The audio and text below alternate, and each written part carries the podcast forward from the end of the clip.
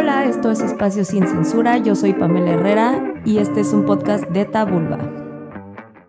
Buenos días, tardes, noches a toda la bandita que nos está escuchando. Bienvenidos a un nuevo episodio de Espacio Sin Censura. El día de hoy está con nosotros Ali Begún, que es cantante y autora de dos libros ahora. ¿Qué chingados hago con mis crisis? Y Sin alma, pero con prisa. Felicidades, acabas de sacar tu nuevo libro. ¿Cómo te sientes? Sí, bien. Obviamente, todos los proyectos somos buenos críticos. Ajá. Yo soy gran crítica mía, pero emocionada. Como que cada vez que sale un proyecto y seguro a ti también te pasa, es como, ya, liberé y ¿ahora qué? Sí, sí, sí. ¿Qué viene después? Y justo queríamos tomar el tema de la crisis de los 20, porque creo que tú y yo, bueno, tú acabas de cumplir 30, ¿no? Llegaste al tercer piso. sí. y pues yo ya estoy, tengo 27. Ah, pensé que eras más chica. No, es que tengo cara de bebé. Cara de bebé joven. Tú también tienes cara de bebé.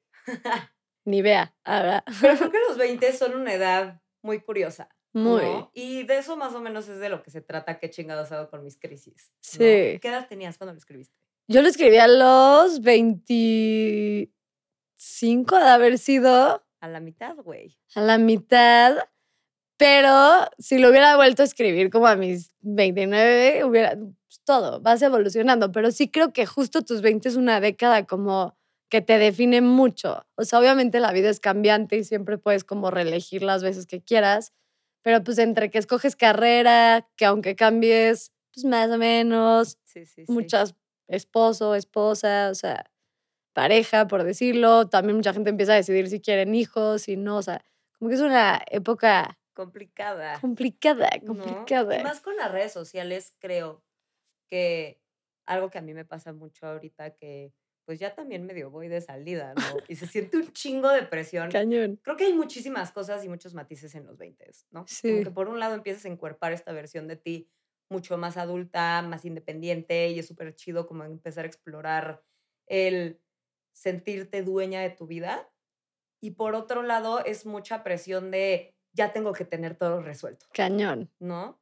Y esta parte también de las redes sociales que hoy en día pues está súper presente y súper latente de, güey, es cabrón como llegas a los 20 y empiezas a ver anillos, bebés, sí, sí. todos los días en tus historias y entonces se vuelve un güey, ¿y, yo por qué si estoy ahí o no estoy ahí? Si tienes pareja empiezas a sentir presión de ciertas cosas, si no tienes pareja empiezas a sentir presión por tener pareja o te empiezas a comparar un chingo con el proceso de, la gente que estás viendo, de quién está trabajando más, quién está trabajando menos, cuántas cosas están logrando, ¿no? ¿Cómo fue para ti los primeros años de los 20? A mí, tal vez tú te vas a espejear, que creo que sí, porque te medio conozco. Como que yo siempre tuve una visión de cómo iba a ser mi vida. Yo, yo soy judía, entonces obviamente mis posibilidades de vida eran marido, hijos y menos 90 cuestionarme la vida. Y de repente llegaron mis 20 y como que pues, me salí un poco de mi burbuja y empecé a ver que existe un mundo y me salí de mi burbuja. Y suena muy bonito, pero creo que como que es muy doloroso también ese proceso. Y como que a mí me hubiera encantado que alguien me hubiera dicho, o sea, como que escuchas todo el tiempo esta parte como de serte fiel y de que qué padre y qué libre ser tú, pero viene con un chorro de dolor de por medio, desde interno, obviamente, como de abandonar una versión pasada tuya, que siento que es duro también decir como, claro, no voy a ser esta niña casada con tres hijos a mis 25, y también con la gente, o sea, yo a mis papás, que no sé si fue tu caso también, pero en el mío, pues sí, o sea, no se esperaban que le saldría una hija, o sea, tipo, desde cosas muy X, yo estoy toda tatuada, en los judíos es como pecado. Sí, sí, y que le salga una niña tatuada sin novio judío, que no se quiere casar, o sea, y todas estas cosas, pues lastimas mucho también a gente que aunque al final creo que entienden tu proceso, es una edad donde como que te da miedo fallar y fallarte, ¿no? Total. Y creo que tienes muchas expectativas sobre ti misma también, justo lo que dices. Sí me espejeo mucho. A ti te tocó también terminar una relación en esta década. Sí. Una relación importante. y un par. La que tiene mil novios. me encanta. Yo justo, o sea, sí, terminé una relación importante en mi vida en la que yo siendo más morra me había proyectado muchísimo como, pues sí, ya, obviamente pendejeas, ya sabes. Obvio. O sea, y, y lo veo en retrospectiva y digo, evidentemente pensaba esto porque tenías esa edad y eso es lo que te imaginas. Pero sí, para mí fue como un, si este no es el plan, entonces ¿cuál va a ser? Sí. Porque no tenía un plan B. Eso.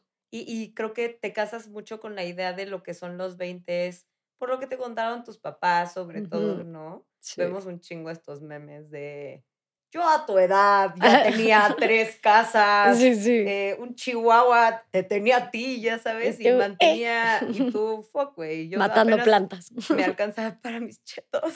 Literal. Sí, como que creo que es un punto súper importante. O sea, yo no sé si a ti te pasó, pero yo tampoco veía un plan B para nada. O sea, era como, solo hay esto, y si no hago esto, soy homeless. O sea, no, pero sí era Sí. como, que no, y todavía creo que a mis 30 sigo descifrando como que hay todavía más posibilidades de vivir la vida diferente a las que pues, creo. Sí, Pero en mis 20 sí tenía una idea muy cerrada y de repente dices como, ¿y para dónde camino? O sea, Claro. va, pero y luego... Y creo que tú decides, pero también creo que la vida decide de repente mucho por ti. claro, O sea, como que te da lo que necesitas, no lo que quieres. sí. Y pues es duro. Durísimo. ¿Cuáles fueron las tres cosas o las tres creencias o expectativas que dieron y tuviste que replantearte? Creo la más importante, y me la sigo replanteando, y creo que hasta que no tome una decisión dura es esta, es la parte de querer formar familia o qué Mm. significa una relación familiar para mí. Como que esa estructura de tal vez mamá, papá, hijos, que es algo que nunca me había cuestionado, de repente fue como, pues yo no sé si es algo que yo quiero o yo no sé si, ahorita no te lo podré decir, pero como que tal vez en unos años me gustaría tener relaciones abiertas y como que cambiar la estructura de mamá, papá, hijos y como que esa parte creo que hice la paz con que no creo o no sé, pero por hoy no me quiero casar. Hice la paz muy grande, como hasta mis 29 entendí que era una creencia que no es mía, o sea, como el hacer pareja. Mi mamá, te amo mamita, pero siempre me decía de que no concibo, no, ¿cómo me decía? No concibo la vida sin hijos. O sea, como... Sí, y- sí, sí, como la realización más grande y única de la mujer. y pues ella no lo decía desde ahí, pero para mí era como, entonces mi vida no vale si no soy mamá, o sea, como que ese es el estándar de felicidad, como ser mamá y pues yo no sé si quiero ser mamá y creo que como que cuestionarte esa es dura. Y pues Sí. tenemos un reloj biológico, o sea, tampoco es como que me Sí, quedan... también tu útero 30. dice, ¿qué pedo, güey? Sí, de que hermana congela óvulos, haz algo por ti, pero ya. Sí, 100%. Eso estuvo dura. También para mí el cuestionarme mi religión, creo que fue algo muy difícil. Órale, qué fuerte. Me peleé mucho. Yo soy muy religiosa, muy. Y mucho tiempo me súper peleé con la religión, o sea, como que creo que a la mayoría de nosotros que nos educaron como en un lugar un poco más conservativo, pues te enseñan la religión desde un punto de vista de leyes y no tanto como de espiritualidad. Mm, Y como que me tuve que divorciar con mi judaísmo como para volverme a casar desde un lugar pues, como mucho más, o sea, que a mí me hiciera sentido. Pero creo que como que es difícil cuestionarte cosas que toda la vida te han dicho que así son, o sea, desde cuestionarte qué es Dios, o sea, como que para mí esta idea de que Dios es castigador y en los judíos no es tanto, pero pues creces un poco con eso, estuvo difícil, como el, pues mi Dios es a todo dar, y mi Dios, no sé por qué yo me lo imagino mujer, igual y no, pero se me hace como más noble, no, entonces como que todo eso fue muy difícil y muy difícil porque a veces tu religión, por más de que yo me considero muy judía y muy religiosa, no cabe en el judaísmo, por lo menos como se vive en México. Entonces como que ha sido como un pleito interno como de, sí soy de acá, pero al final, pues no. O sea, porque lo que soy tampoco está tan bienvenido en ese lugar. Es como que ha sido encontrar mi, pues, mi lugar en donde pertenezco en algo que al final me rechaza de cierta forma, porque pues, salirte de, de lugares cerrados es un rechazo muy grande. Pero pues tengo una conexión pues, con mi judaísmo que Qué pues, ni mero, seré. Y la última, pues creo que son muchas, pero híjole, suena muy desde el privilegio esto, pero es muy honesto. Jamás pensé que iba a tener que ser una mujer independiente. O sea, como que nunca me imaginé la posibilidad de que yo pudiera sostenerme sin necesitar un hombre. Órale. Y también es duro al final, o Claro. sea, me encantaría decir de que no, mujer emprendedora de toda la vida, pero no, o sea, yo siempre, pues yo crecí con esta idea de que va a llegar un güey, el güey trabaja, yo tengo que estar buenísima y esa es mi labor de la vida y ser mamá y cuidar la casa y este güey me va a mantener y yo no me toca ser responsable ni de mi dinero, ni, o sea, es como que de repente, no sé, desde estúpido es como pagar impuestos, que era algo que yo jamás como que ni me percaté, o tener una casa, o literal poderme pagar, empezar a ahorrar, como que si eran cosas que la verdad nunca me vi hacer porque en mi mente nunca iba a ser mujer independiente. O sea, eso es para las señoras de, 20 gatos, pero yo sí. mantenida de toda la vida. Y pues, no. y ninguna de esas. Y ninguna. ¿Tú alguna? Varias, y, y creo que antes de mencionar las mías, noto algo que es súper importante y creo que es muy característico de los 20 es la construcción de la identidad y de la vinculación. Sí. ¿no? Empiezas a cuestionarte desde dónde, por qué, si realmente lo que te dijeron todavía hace sentido en la realidad que vives y habitas en este momento. Cañón. ¿No? Y, y quién eres en realidad, ¿no? Porque cuando eres adolescente, pues tu mayor propósito o sí, lo que más importa es como pertenecer a un grupo, sí. ¿no? Y jugar un rol en ese grupo, de preferencia el líder. Está y, chido. y, y, tener un chingo de amigos y que te inviten a todas las pedas y bla, bla, bla, bla, bla, ¿no? Y de repente, pues todo el mundo se empieza a ocupar en otras cosas, empezamos a crecer, empezamos a madurar, cada quien empieza a encontrar su rollo. Y dices, ¿quién soy yo sin todas estas cosas? ¿Quién realmente soy, no? Y entonces entra esta ola de, creo que para mí una de las cosas que más se me cayeron fue eso, se cayó lo que yo creía que era. Dura. O sea, desde yo creer que, y es algo que he estado transitando sobre todo como en esta parte, ¿no? Porque creo que dividimos, podríamos dividir los 20 en tres fases y es como la que inicias, que es como, ok, ya estoy grandecita, pero todavía me puedo hacer medio pendeja con mis responsabilidades y con cositas, porque pues sí, o sea, 20, pero leves. En trato. ¿no? Y luego como de los 23 a los 25 es como, no, ya a ver, ¿qué pedo con la vida? Porque pues ya, ¿no? Sí. Y pues a partir de los, yo creo que 27 que acabo de entrar yo, me imagino como hasta los 29, tú me vas a platicar de eso porque yo soy nueva en esta, en esta tercera fase. Pero ya es más la parte como de realmente quién soy. Sí. ¿No? Y la parte de encuerpar por completo a tu mujer, a tu hombre, a tu ideal, tus metas, cómo quieres llegar y ya ahora sí decir, ok, ya tengo el how to, ahora lo voy a hacer. Cañón. Y algo que se me cayó muchísimo, pues sí, fue esto de yo creer que, que era la morra que ya nunca iba a abrir su corazón otra vez. Ya. Que me está costando un chingo de trabajo y que es algo que he estado trabajando en terapia o sea, a terapia, vayan a terapia. vayan a terapia. pues sí, me casé con esta idea de que yo ya iba a ser la morra como, sí, perra empoderada. Que está muy chido, ¿no? Sí. Y me empecé a acercar ya más hacia mis 27.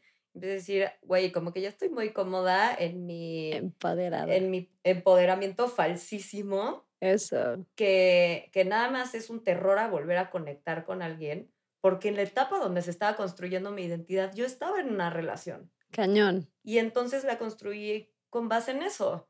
Y ahora que ya no hay nadie ahí, es como, no, todo para mí, todo para mí, todo para mí. Y es como replantearme cómo quiero vivir mi vida en pareja, si lo quiero. Y la neta, muchos años durante mis 20, pues mi etapa número dos de los 20, 23, 25, como que yo estaba mega casada con esto de, pues yo voy a ser la borrachida de puras relaciones abiertas y ya me vale todo. Y, y, a ver, mega apoyo que cada quien se relacione desde donde le haga sentir más libre. Claro, de eso se trata, que sientas en libertad, en expansión, en amor infinito, incondicional. Pero yo lo estaba haciendo de un lugar como de cómo me la hago más fácil o cómo me, me creo este placebo para no volver a sentirme herida sin darme cuenta que ya estaba empezando a construir una identidad completamente distinta, que si Pamela de 27 y Pamela de 21 platicarán, creo que ni se topan, ni se topan. Y eso está cañón porque se concentra, yo creo que en una década, un cambio exponencial de quién eres. Cañón. Una maduración increíble si te das permiso. eh, muchos putazos. Muchos. No. Muchos. También fue el, eh, pues sí, asumir mi identidad y mi personalidad y compartirla, sobre todo con mi familia, Cañón. ¿no? Ha sido una etapa en la que me ha abierto mucho con mis familiares acerca de quién realmente soy y dejar de solamente querer pertenecer. Que mi querer pertenecer más bien era como llevar Rebeldía. la peda políticamente correcta Sí, sí. y encerrarme en mi cuarto y no hablar con nadie. Sí. ¿no? Y de repente fue como, güey, y si sí quiero que me conozcas, porque eventualmente ya se, se está acercando el momento en el que yo me Justo. vaya del nido. Y, y Ah, qué tal que no me conociste nunca, güey, qué cabrón. Sí. Entonces creo que se me cayó eso también, como la coraza de pensar que, que era definitiva la forma en la que yo me relacionaba con mis papás, sobre todo con mi mamá y con mi papá, y cambiar eso desde la vulnerabilidad y decir, güey, la neta sí soy esta, y yo lo único que quiero es que me aceptes, Sí. de reconocer tus heridas. ¿no? Cañón. En los 20 se te caen tus papás. O sea, Sí, como que, bueno, para mí, o sea, mis papás siempre, mis papás son chidísimos y los amo, pero pues ya los humanicé, como que en tus Justo. 20 creo que los empiezas a ver, como dices, con sus heridas, con, o sea, mi papá, a mí que siempre era, mi papá me corrió de mi casa cuando tuve mi primer novio no judío. Y como que yo lo o sea, como que yo le agarré mucho rencor y luego con la edad he entendido cómo lo hizo desde un lugar de amor, igual y su definición y la mía de amor tienen Mm. cosas diferentes, pero él no lo hizo desde ahí y como que humanizar los papás en los 20 también es duro, ¿no? Claro, Pero te interrumpí. empiezas...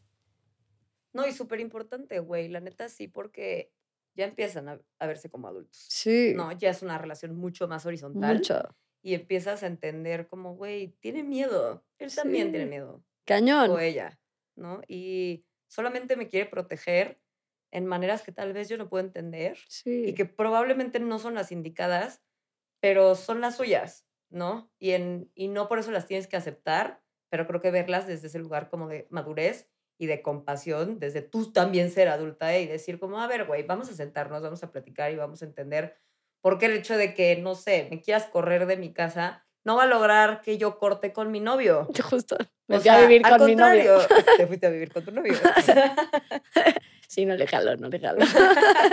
y güey, algo que yo hablé mucho con mis papás en ese momento fue como, creo que es un momento de disyuntiva entre nos vamos a conocer o nos vamos a despedir. Sí, que a mí me pasó igual. ¿Qué va a pasar? ¿No? Afortunadamente en mi caso se tomó la decisión de conocernos y qué chingón, ha sido muy lindo, ha sido un chingo de chamba, Chingo. o sea, wow. Em, pero ha, rendido sus frutos, ¿no? Y siento que por otro lado el trip de las relaciones, pues sí es como, ya verlo más maduro, güey, la neta, cuando eres adolescente, pues por lo menos a mí, la neta, lo que más me importaba era que mi novio o mi novia, en ese momento fue hombre, se llevara con mis amigas, lo invitaran a las Sí, mismas sí. pedas que a mí, güey, ¿sabes? Fuera cool. Sí, lo cool es importante. Obvio, es importante sí, ser cool a esa importante. edad, la neta, ¿no? Y ya, güey, y que físicamente me atrayera. Y Obvio. ahorita digo, güey, y gracias a esa relación crecí muchísimo, maduré muchísimo, fue mi gran maestro, porque aparte fue una relación muy larga, pero ya ahorita digo, güey, tantas cosas antes de que seas cool o no, Cañón. impactante. Y empiezas a, a entender que el amor no es todo el tiempo, pues sí, esta pasión Sí. de, sí, pues obvio, ¿no? O sea, yo mi primer novio me acuerdo que fue mi primera vez también y puta, de ahí no hubo punto de retorno. O Ya. sea, diario a todas horas, Sí, sí, en todo pasa. momento, en todos los lugares. Y mamá, no escuches esto. Pero sí, y, y de repente ahorita es como, güey, ya llevas todo más tranqui, con mucha más perspectiva. Y depende cómo los lleves, ¿no? Porque también siento que, no sé tú qué opinas, pero en los 20 se ve mucho como quienes viven en la nostalgia de lo que fue sí. y quienes dicen, güey, la neta, estoy dispuesta a que mi nueva versión me cueste la vieja. Cañón. ¿no? Y sigue doliendo, ¿no? O sea, a ver, yo amo a la persona que soy hoy y algo que aprendí en mis 20, que estoy segura que tú también, es ya no casarme con identidades. O sea, Sí. hoy soy esta niña que no se quiere casar hoy, pero si el día de mañana me decido que sí quiero casar, pues es mi nueva identidad o con otras cosas, ¿no? Hoy soy autora porque me hace sentido ser autora hoy, pero si mañana quiero ser financiera, pues regresaría a la carrera porque claramente no puedo, pero ya seré financiera. Y como que el aprender a justo eso, o sea, como que honrar las versiones pasadas, porque no porque te despidas quiere decir que la juzgas o como de que, ay, esa versión mía era una, no sé, como que a mí eso me ha dado mucha libertad hasta en el amor, como que empezar a como que cuando eres más chico creo que empiezas a andar con alguien y es como, tiene que funcionar porque me dijeron que si ya llevo tres años me caso. A huevo necesito mi medallita de durar un año mínimo para que sea válido, ¿no? Y vas creciendo y es como, no, hoy me funciona y pues está chido y si mañana ya no, pues mañana ya no. Y como que, creo que como que vas creciendo, yo voy creciendo y se me ha hecho más liviana la vida. Como que de verdad que si me podía decir algo a mí yo de 23 años es como chileate, o sea, hermana, no, sé, o sea, sí. Y ese corazón roto no es el fin del mundo y esa decisión de carrera es la más cambiable de todas. O sea, como que creo que al principio de tus 20 piensas que es definitivo. Sí. Y pues no es. Sí. Y entras como en este trip.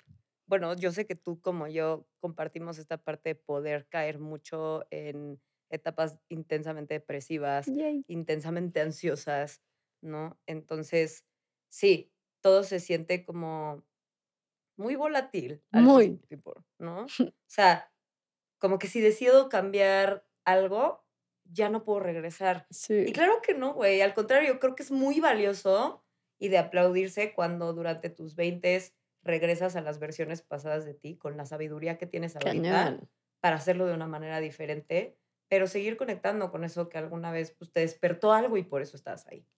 Sí, como que creo que esta parte que dices, justo es a lo que me refería como con lo, con lo de, la, o sea, de la religión judía. O sea, como que yo cuando dije, ya no quiero pertenecer a esto, y judía, acuérdense que viene como pues, con toda esta parte también comunitaria, o sea, no es solo una religión, es pues pertenecer a algo más grande cuando me salí dije, no hay manera de que yo regrese. O sea, como que me estoy divorciando de esto, entonces ya nunca me van a aceptar de regreso. Y cero. O sea, en el segundo en el que quise volver a, a, pisar esta vida y como que regresar a mi comunidad, la verdad es que la mayoría de la gente siempre te abre los brazos porque vienes desde un lugar como más genuino. Y justo, todo es, o sea, excepto los hijos, que ahí ya estás responsabilizado de otra vida, todo es reversible. y tú regrésate al útero, niño, no me caes. Estaría bien. Pero sí, y creo que también esta parte que en la que nos juzgamos un chingo por las decisiones que tomamos o nos comparamos un chingo con los procesos de las demás personas. Cañón. Es súper fuerte, ¿no? Porque a mí me ha pasado, yo también soy una persona muy exigente conmigo misma y me pasa un chingo que en estos años, en mis veintes, he notado cómo me hablo y siempre que logro algo, fuera del tema de, de síndrome de impostor, que es un tema... Otro tema Otro tema muy intenso, un tema para hacer una película, un podcast. Pero, güey, como este trip de, híjole, no estoy haciendo lo suficiente para sostenerme a mí misma. Cañón. Y este temor de que se te está acabando el tiempo. Sí. De que a partir de cierta edad ya tienes que tener ciertas cosas como ciertos milestones y si no los tienes, güey, eres una fracasada. Sí, y se te está yendo. El miedo al fracaso es lo que hace que no... Pues sí, o sea, yo creo que el miedo al fracaso es eso que te hace no intentar cosas que te van a hacer fracasar más por no intentarlas. Y yo diría, de lo que te conozco y de lo que sé, que somos unas personas con un chingo de fracasos. O sea, claro. de que muchos éxitos, pero el hecho de este, o sea, mi éxito más grande es que se me ha quitado el miedo al fracaso, yo creo. Eso es increíble. O sea, como que pues sí, da mucho miedo ser vulnerable, da mucho miedo sacar cosas y que no te vaya bien, da mucho miedo, pues obviamente el juicio ajeno, vas creciendo y te va empezando a importar menos, pero sí, a tus principios de tus 20, el que dirán, o sea, es durísimo. Y para mí, no sé, este, yo pues, subirme leyendo poemas a TikTok a mis 29 años, o sea, que ya dices que una mujer muy bien parada, pues no cambia que me tiembla el calzón de decir como, Claro. qué oso, o sea, y lo sigo haciendo con todo y el rechazo que va a hacer. Y por eso creo que las dos hemos llegado a lugares muy padres en la vida y como mujeres, pero creo que es un proceso muy difícil como el que se te quita el, no se te quita, la realidad es que no se te quita, pero lo sigues haciendo con miedo. Hacer las paces con el Hacer las paces, justo. Porque sí, 100%. Algo que también he aprendido ahorita que hablabas del tema de redes sociales. Es eso, ¿no? O sea, como que empiezas a sentir que ya no puedes hacer ciertas cosas porque tienes cierta edad y dices, güey, soy un vejestorio. O sea, sí, sí. haciendo TikTok. Justo, yo ¿Y no quería abrir pedo? TikTok por eso. Decía como, güey, tengo 29, qué oso, están mis primas de 15 haciendo coreografías. Y al final me cambió la vida mi TikTok. O sea, Claro. como que fue una explosión. Y si me hubiera dado miedo y me hubiera quedado como en él, ya soy una tía, ya no puedo hacer TikToks, pues mi vida sería otra. 100%. Una de las lecciones yo creo que más valiosas que me he llevado en los últimos años ha sido combatir el autocringe. Sí, Es la clave cañón. del éxito. Es la clave del éxito. Neta. 100%. O sea, está bien si te das un chingo de cringe, pero si Porque sí te das. Claro. Sí, O sea, sí. güey, yo a veces neta veo mis videos y digo, ay. Yo también, yo también. Y mi voz, yo tengo la voz más fresa, o sea, me escucho y digo como, amiga. O sea, sí, pero creo que también como hacer las paces con que va a haber cosas que van a generarte resistencia cañón. porque tienes miedo de fallar, no porque no sean para ti. Sí. Y aprende a distinguir eso, ¿no? Como ir puliendo ese radar entre la intuición que te dice que no hagas ciertas cosas porque no son para ti y entre el miedo que te dice que no las intentes porque si fracasas, entonces ese es tu destino. Sí, Fracasar. no es cierto. ¿No? Y creo que como que en esto que dices del cringe, o sea, des- como que da mucho miedo dar cringe, pero una vez que cruzas ese miedo y llegas como a lugares de mucho éxito, tu cringe se vuelve como cool. Ajá. Como que yo siempre he pensado eso como, qué cringe que leo poemas en TikTok, pero de eso vivo y vivo muy bien y vivo muy feliz y entonces ya me vuelve como cool, pero hay como una ola que tienes que pasar contigo mismo como de, y es una libertad hermosa, o sea, a mí genuinamente, yo antes veía, tengo una amiga que también tiene muchos seguidores en TikTok y la y decía, qué oso. Y la criticaba a ella, obviamente, súper un reflejo de mi miedo a yo hacerlo, porque pues era solamente ese reflejo. Y, y decía, ¿cómo no le da pena? Y ahora que yo estoy como del otro lado, digo como, no, obviamente no le da pena. O sea, y era como nada más un juicio mío rechazando algo que veía en ella tan libre que yo decía Claro. como, yo quiero esa libertad, pero pues, no me la quiero regalar. 100%. Y dentro de todas estas cosas, ¿cómo fue que empezaste a escribir qué hago con mis crisis? ¿Qué chingados hago? Qué chingas. Fue un poco accidente. Es lo que te digo que siento que sí los 20 son importantes, pero no decides tanto. O sea, como que muchas cosas tú haz y que el universo como que construya hacia donde quiera. Yo tenía un diario porque corté con mi novio y caos emocional y un amigo mío cortó. Entonces le di mi diario y me dijo como, deberías de hacer algo para que la gente tenga como el mismo mapa que tienes tú cada vez que te da una depresión. Entonces dije como, pues sí, y como que lo hice y se lo regalé a gente y no sé cómo le llegó a Penguin y ya de Penguin pues como que todo. Y me volví autora, que se me hace lo más chistoso. O sea, nunca fui una niña que leyó, no me gustaba leer ahorita obviamente ya. Siempre fui desmadrosa, o sea, como que depresiva a tope. Me daba muchísima pena contar mis intentos de, suicidio en su momento. Era como, o sea, ¿cómo? ¿De que cómo No, se va a caer esta imagen? cañón. Pero es donde más conectas. O sea, siento que al final sí puedo decir que, que el 90% de lo que yo considero éxito en mi vida ha sido por el dejar de juzgarme por, por ese tipo de cosas. Como yo no veo el, el haberme intentado suicidar como algo grave. O sea, en esa edad obviamente sí da como pena compartirlo. Pero una vez que lo dices y te das cuenta como con tu vulnerabilidad, cuánto puedes cambiarte y cambiar al mundo, pues como que te empieza a dar más igual. Y yo cada vez, de repente sí me autoescucho en cosas que grabé o que dije, digo como, guarda información, amiga, o sea, deja de ser tan vulnerable. Pero pues no, es lo que jala. No, güey, y creo que también está chido porque yo comparto esa parte contigo y siento que me enseñaron mucho mis 20 acerca de qué es lo que para mí se siente como el fin del mundo y cómo lo puedo resolver. Y no es. No es, güey. O sea, los 20 son un constante sentir que el mundo se te acaba por cosas súper pendejas. Y si realmente lo piensas, es como, güey, si sabes que la esperanza de vida son como 90 años. Sí, sí, 20 no es nada.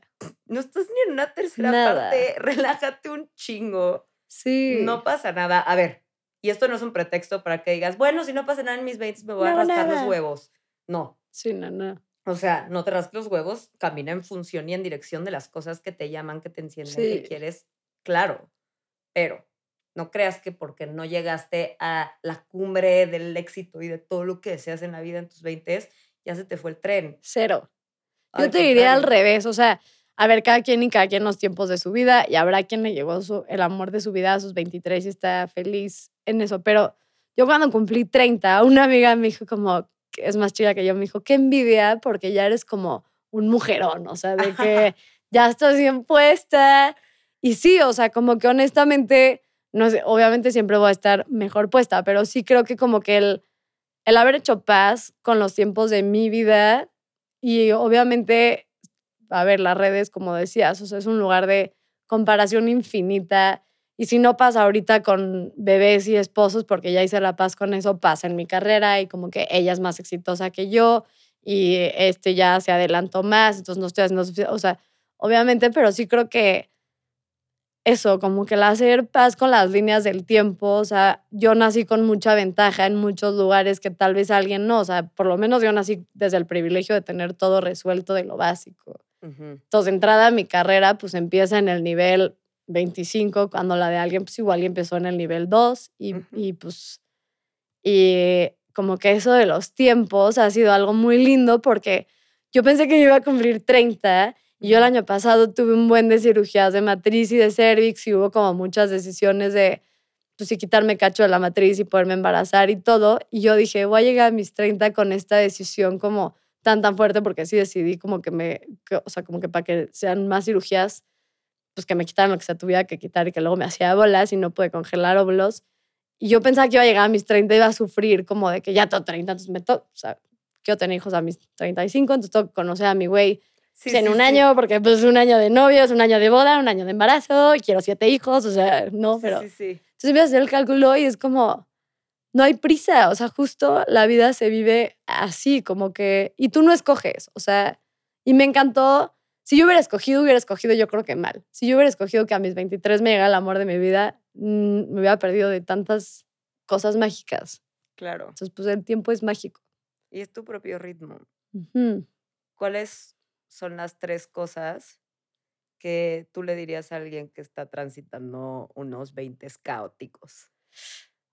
Yo creo la primera es que no te tomes tan en serio. O sea, de acuerdo. No se cae el mundo, escogiste mal tu carrera, no pasa nada, cortaste, te vas a volver a enamorar. O sea, todo bien, yo sé que se siente. te vas a volver a enamorar. Cañón si yo corté con mi primero y decía como, nunca más voy a sentir esto por nadie. Y luego igualito, igual y no, pero sientes mil cosas más y diferentes y mágicas un millón de veces. O sea, como que esa parte, también creo que como el, no le tengas tanto miedo a ser quien eres, porque aunque el, a veces es una batalla, que creo que tú también viviste esta batalla, como el descifrar quién eres y todo esto. Y, sí, 100% me encantaría que fueran unicornios, pero sí pierdes a gente en tu vida que quieres, sí pierdes partes de ti, etcétera, que obviamente es complicado. Creo que al final, 100% con todo el dolor que viene eso, vale la pena. Como que no hay nada más mágico.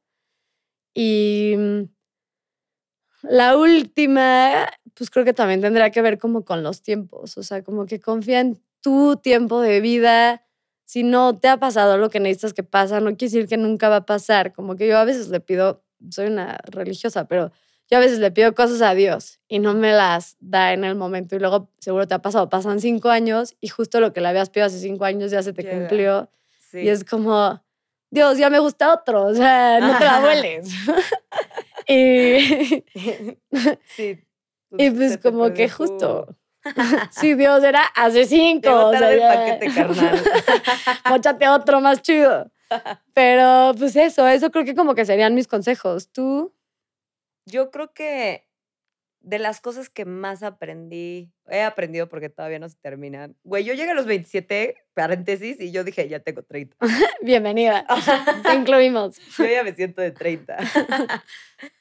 Pero de las cosas que más aprendí durante mis 20, sin duda, fue, todas fueron sobre las relaciones. Sí. Sobre el amor, sobre todo. Y creo que una de las principales cosas que le diría a alguien transitando unos 20 caóticos sería no vale la pena para nada sacrificar ni tu identidad, ni tu salud mental, ni tu familia, ni a tus amigos por alguien que no te acepta como eres y por alguien que no está en una relación de reciprocidad contigo. Cañón. Es que a tus 20 sí lo sacrificas. Entiende donde, entiende cuando no es ahí. Sí. Y es dura, esa es dura. Acepta cuando no es ahí y muévete, porque lo único que vas a hacer si no es cambiarte para entrar en un lugar que no es tu molde. Justo. Y luego sí creo que, bueno, a todas las que creo que seguimos solteras sí nos pasó en algún momento. O sea, como que yo sí creo que sacrifiqué mucho mío y gente a mi alrededor por novios. Claro. Que no eran recíproco ni ahí, ni aunque fuera recíproco, que no sí valía la pena. Sí, o sea, como que cuando ya se deja sentir ligero, cuando ya se deja de sentir auténtico, cuando ya deja de llamarte de ciertas maneras, replantéate si quieres seguir ahí o no. Otra cosa que le diría a alguien en sus 20 empezando sería, güey, agárrale el gusto a fracasar. Cañón. Agárrale el gusto que sea tu hobby. Aprovecha los fracasos porque son lo que más te van a dar para no repetirse. Sí, sí, sí, sí. Y aunque la única manera de tener éxito es fracasar un chingo Cañón. y recolectar todas las cosas que aprendiste de eso y, vamos. y construir algo que sí vaya a funcionar. Sí. Pero si no es a base de eso, realmente lo único que vas a hacer es estancarte como en un modus operandi que puede que funcione, pero no te va a hacer crecer. Sí, cañón. Y no, no vas a llegar a ser, yo creo, la versión de ti que no solo es buena para ti, o sea, es como un, des, no sé cómo se dice en español, pero desservicio, o sea, como una falta de servicio al universo y a la vida y a la gente, como el no intentar, porque pues si toda la gente que ha cambiado el planeta no hubiera fracasado mil veces, pues claramente no llegaríamos a ningún lugar. Total. Y la última cosa que le diría sería, mm, güey, como, confía. Sí, cañón. Confía, punto. O sea, de verdad que a veces confía en que las cosas difíciles o incómodas llegan para llevarte a un lugar más alto de conciencia sobre ti, sobre el mundo y de sabiduría. Sí. Confía en que las cosas buenas que llegan son para ti. Aprovechalas, deja de rechazarlas.